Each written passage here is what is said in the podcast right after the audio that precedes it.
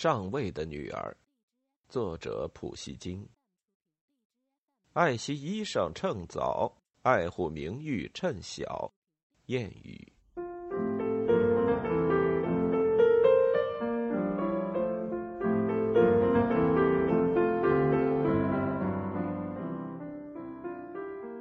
第一章，禁卫军中士。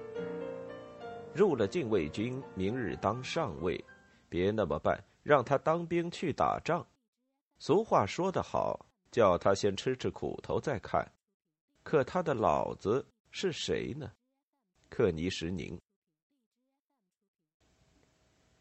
我父亲安德烈·彼得洛维奇·格里尼约夫，年轻时在米尼赫伯爵麾下服役，当上中校，于一七某某年退伍。从此，他便在新比尔斯克自己的田庄上住了下来。跟本地穷贵族的女儿阿夫多吉亚·华西里耶夫娜结婚。我们兄弟姊妹共有九个，他们很小就死了。当我还在娘胎里的时候，便趁早登记加入谢苗诺夫团，当了一名中士。这件事多亏我家亲戚禁卫军少校易公爵的照顾。倘若我妈妈万一不幸生下一个女孩，那么，我爸爸就理当宣布，那个尚未出世的中士已经死了，这件事儿也就告吹。在我求学结业之前，我便算是个请长假的军人。那时我们的授业方式跟现在可不一样，从五岁起便把我交给马夫沙威利奇的手里，因为他不喝酒，故而开恩让他当我的管教人。在他的监督下，我十二岁便学会了认识俄罗斯文字，并能很在行的像狗。这时，爸爸给我聘请了一位法国老师波普勒先生。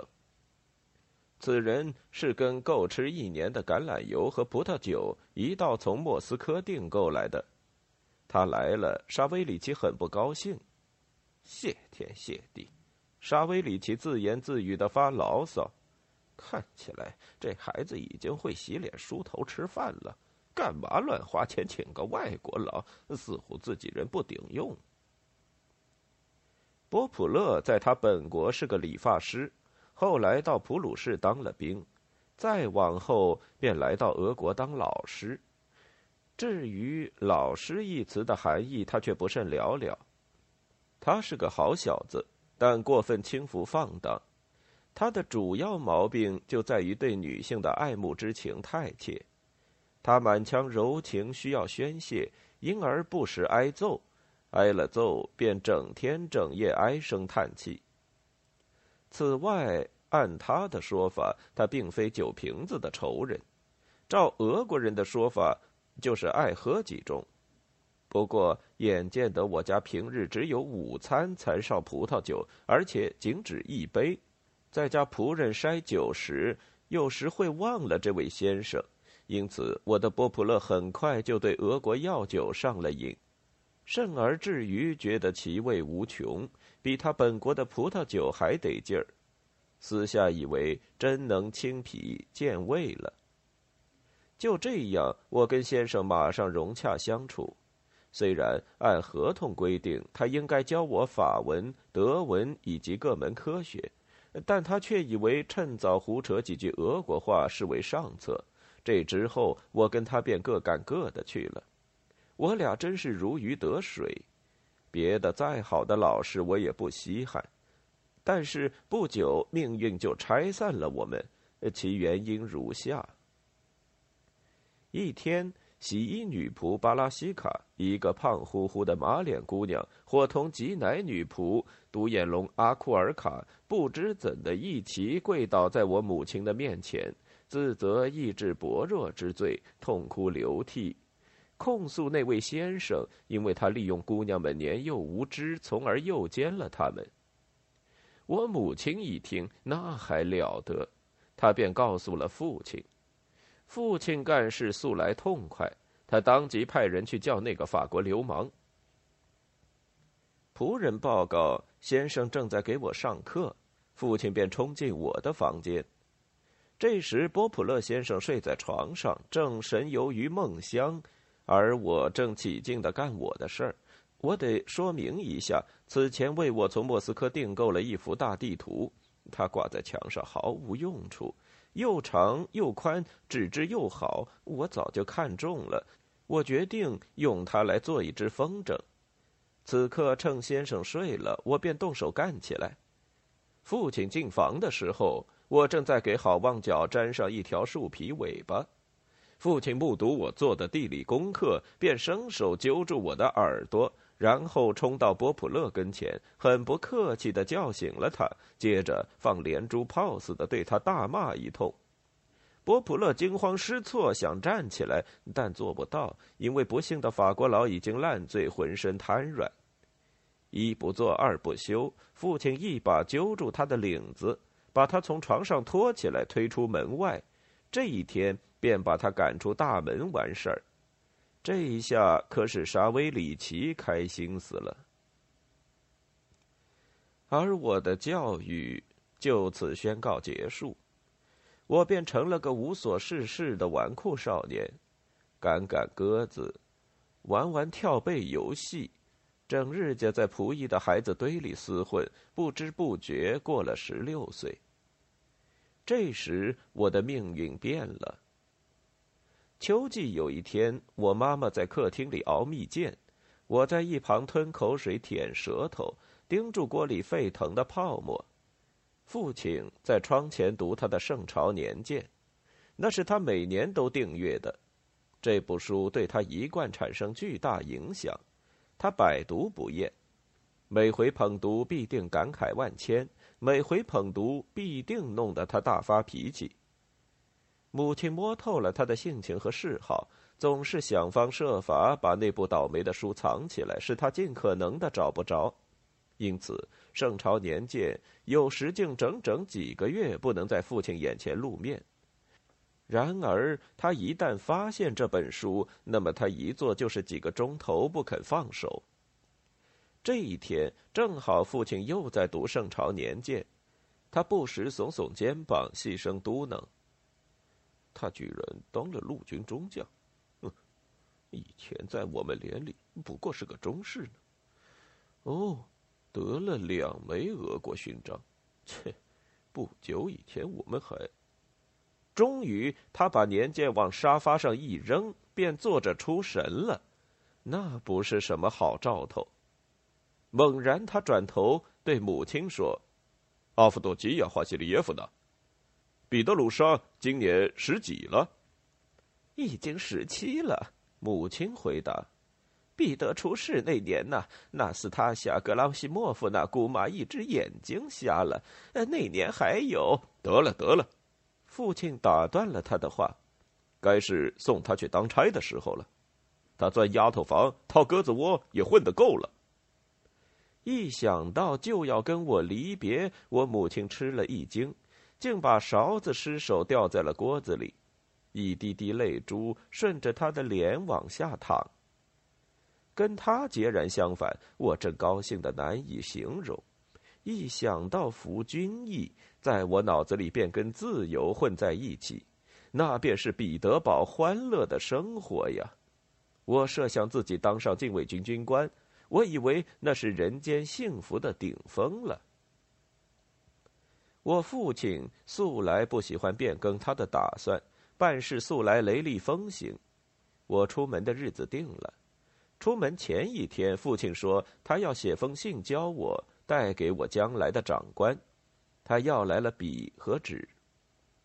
安德烈·彼得罗维奇，母亲说：“别忘了代我向公爵问好。”你就说我拜托他照顾彼得鲁莎。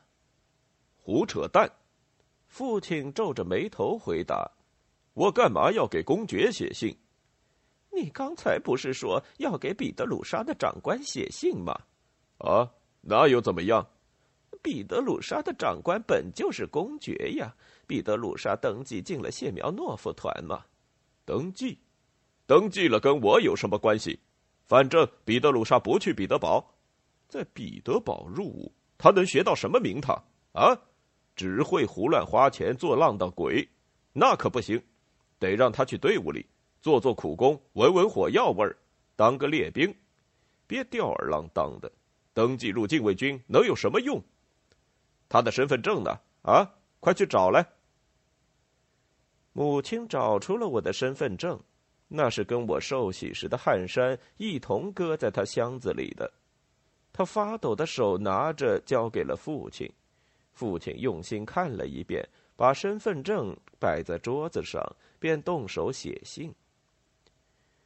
情况不明使我苦恼。不去彼得堡，把我遣送到什么地方去呢？我的眼睛盯着父亲的笔尖，可是他移动的太慢了。后来他到底是写完了。把身份证和信一同套进信封里封好，摘掉眼镜，把我叫过去，说：“这封信你交给安德烈·卡尔洛维奇，他是我的老同事和老朋友。你到奥伦堡去服役，做他的部下。”这一来，我的一切光辉的希望都破灭了。彼得堡快乐的生活没了份儿，等着我的。将是荒凉的边远地区的烦闷无聊的生活。夫君意，一分钟前想到他还带着满腔的热诚，这时在我看来简直就是活受罪。但是去争也没用。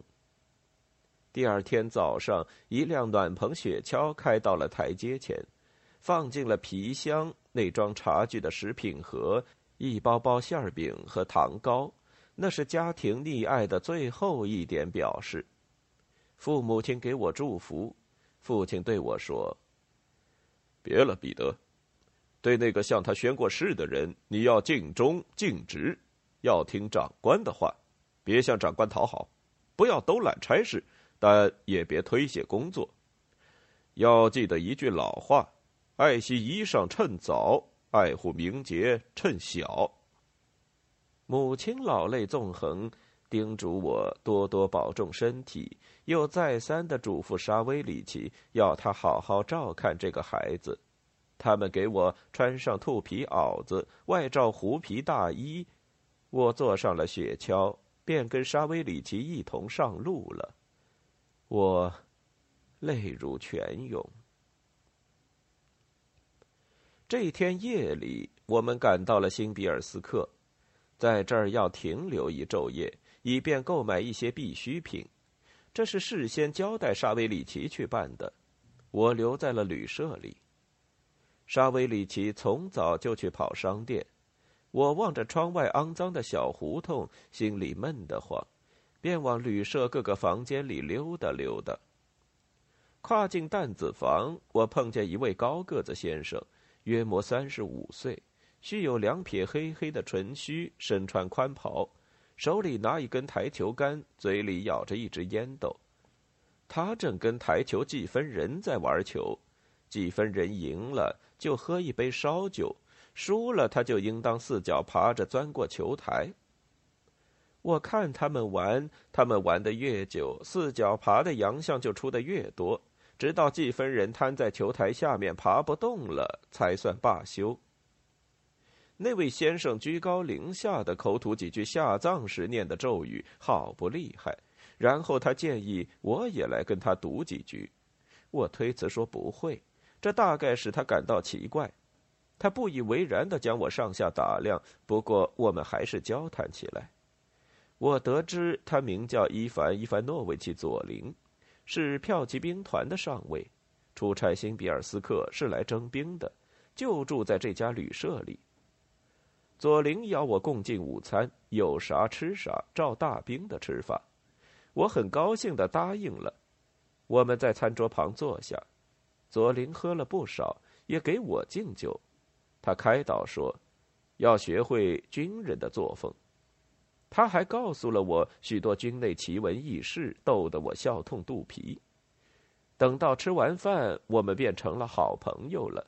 他当即自动提出。教我玩台球，这玩意儿对咱们军人兄弟是少不得的。他说：“比方说，行军途中你到了个小地方，请问你能干什么呢？要知道，不能总是揍犹太佬呗。没办法，你就得走进旅社玩玩台球。要玩嘛，先得学会才行啊。我被彻底的说服了，于是专心致志的学起来。左邻大声的夸奖我，对我飞速的进步惊叹不已。练了几个回合之后，他便提议跟我赌钱玩，每回赌一个铜板，目的不在输赢，倒是别搞空空赌。听他的口吻，那是最没出息的坏习气了。要赌钱，我也同意。左邻便吩咐拿果露酒来。劝我不妨试几口，一再开导说要学会军人的作风，而缺了果露酒，军人作风值个球。我听了他的话，这时我们继续赌下去。我端起缸子，一口一口的呷，酒越喝越多，胆子越来越大。我打的球时不时的飞出球台，我冒火了，责骂记分人，天晓得他是怎么记的。我下的赌注越来越大，一句话，我干起来真像个挣脱了管束的野孩子。时间不知不觉的过去，左琳看了一下表，放下台球杆，对我说：“我输了一百卢布。”这弄得我有点尴尬。我的钱都在沙维里奇身上，我请他原谅。左琳打断我的话说：“哦，别着急，别着急，请你放心好了，我可以等。”这会儿让咱们找阿林鲁西卡去吧。请问有什么可说的呢？这天晚上也跟早上一样，我也放浪形骸的糊涂度过了。我们在阿林鲁西卡姑娘家吃饭，左琳不断给我筛酒，又再三的开导我说应当学会军人作风。吃完饭起身，我差点都站不稳了。半夜里，左琳把我送回了旅社。沙威里奇在台阶上迎接我们，他看到了我热心学习军人作风的显著成果之后，长叹一声：“哎，你怎么搞的呀，少爷？”他可怜巴巴的说：“你在哪儿灌了黄汤呀？老天爷真造孽，出娘胎还不曾有过呀！”嗯，闭嘴，老家伙！我舌头打滑呐呐的说。看起来你自己都喝醉了，啊，睡觉去，快，呃，伺候我躺下。第二天一醒来，我头痛，模模糊糊记起昨日发生的事情。沙威里奇端杯茶进来，打断了我的思路。太早了，彼得安德烈一起，他对我说，摇摇头：“你放荡的太早了，看看你像谁啊？”你爸爸、你爷爷都不是酒鬼，你妈更甭提了，一辈子除了克瓦斯啥都没喝过。你这么搞，怪谁呢？啊，只怪那个挨千刀的法国佬，他时不时的溜到安吉别夫那身边说：“马丹日么不利，福特嘎。”这回就给你个日无不利，没得说的，这便是他教的好事儿。这狗崽子！本不该请个邪教徒当老师吗？好像老爷府上自己人不顶用似的。我感到羞惭，我转过身子对他说：“去吧，沙威里奇，我不要茶。”但是沙威里奇一旦开口说教，那你就休想制止他。你看，彼得安德烈一起，你这么放荡有啥好结果呢？啊，头疼、头晕、倒了胃口，喝酒上瘾，那人就啥也干不成了。你就喝点加蜜糖的酸黄瓜水解解酒吧，最好喝半杯药酒，要不要？这时，一个小孩走进了房，交给我一张左邻写的条子。我展开了，看到如下几句话：“亲爱的彼得·安德烈一起。”请把昨日输给我的一百卢布交给我的小厮带回，我很需要钱用。永远为你效劳的伊凡佐林。毫无办法，我假装满不在乎的样子，转过脸望着沙威里奇这位我的钱财、衣服各项事务的总管，命令他付给这小厮一百卢布。那怎么？大吃一惊的沙威里奇问道：“呃，我欠了他的钱。”我回答，尽可能冷漠的说：“欠了钱。”沙威里奇顶嘴，越来越不放心了。可是什么时候，少爷，你欠他的钱？事情可有点不对了，少爷。随你咋办，反正我不给。我想了想，这节骨眼上，倘若我不制服这犟脾气的老头，以后想摆脱他的拘束，那就困难了。我瞪了他一眼，说：“我是你的主人，你是我奴才，这钱是我的。我输了钱，因为我愿意输。我劝你别自作聪明了，叫你干啥就干啥。”听了我这话，沙维里奇大吃一惊，他两手一拍，愣住了。“你发什么呆呀？”我气愤的叫了起来，沙维里奇哭了。我的小少爷彼得安德烈一起，他嗓音发抖，喃喃的说：“你别把我折磨死了。”我的好人，听听我这老头子的话吧，赶快写封信给那强盗，说你是跟他闹着玩的，你压根没有那么多钱，一百卢布，天老爷爷莫造孽呀！你告诉他，你爸爸妈妈坚决禁止赌博，除非用核桃下注。别胡扯了！我狠狠的打断他的话，把钱拿来，要不看我掐你脖子，把你轰出去。沙威里奇看我一眼，伤心透了，只得办理我的欠款去了。我私下可怜这位老人，但我要摆脱束缚，就得拿出架势给他瞧瞧，因为我已经不是小孩子了。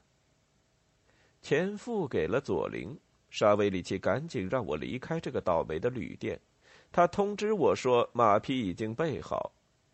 我良心不安，心下默默的忏悔，离开了新比尔斯克，没有向我那位恩师道别，也没有去想今后还会碰见他。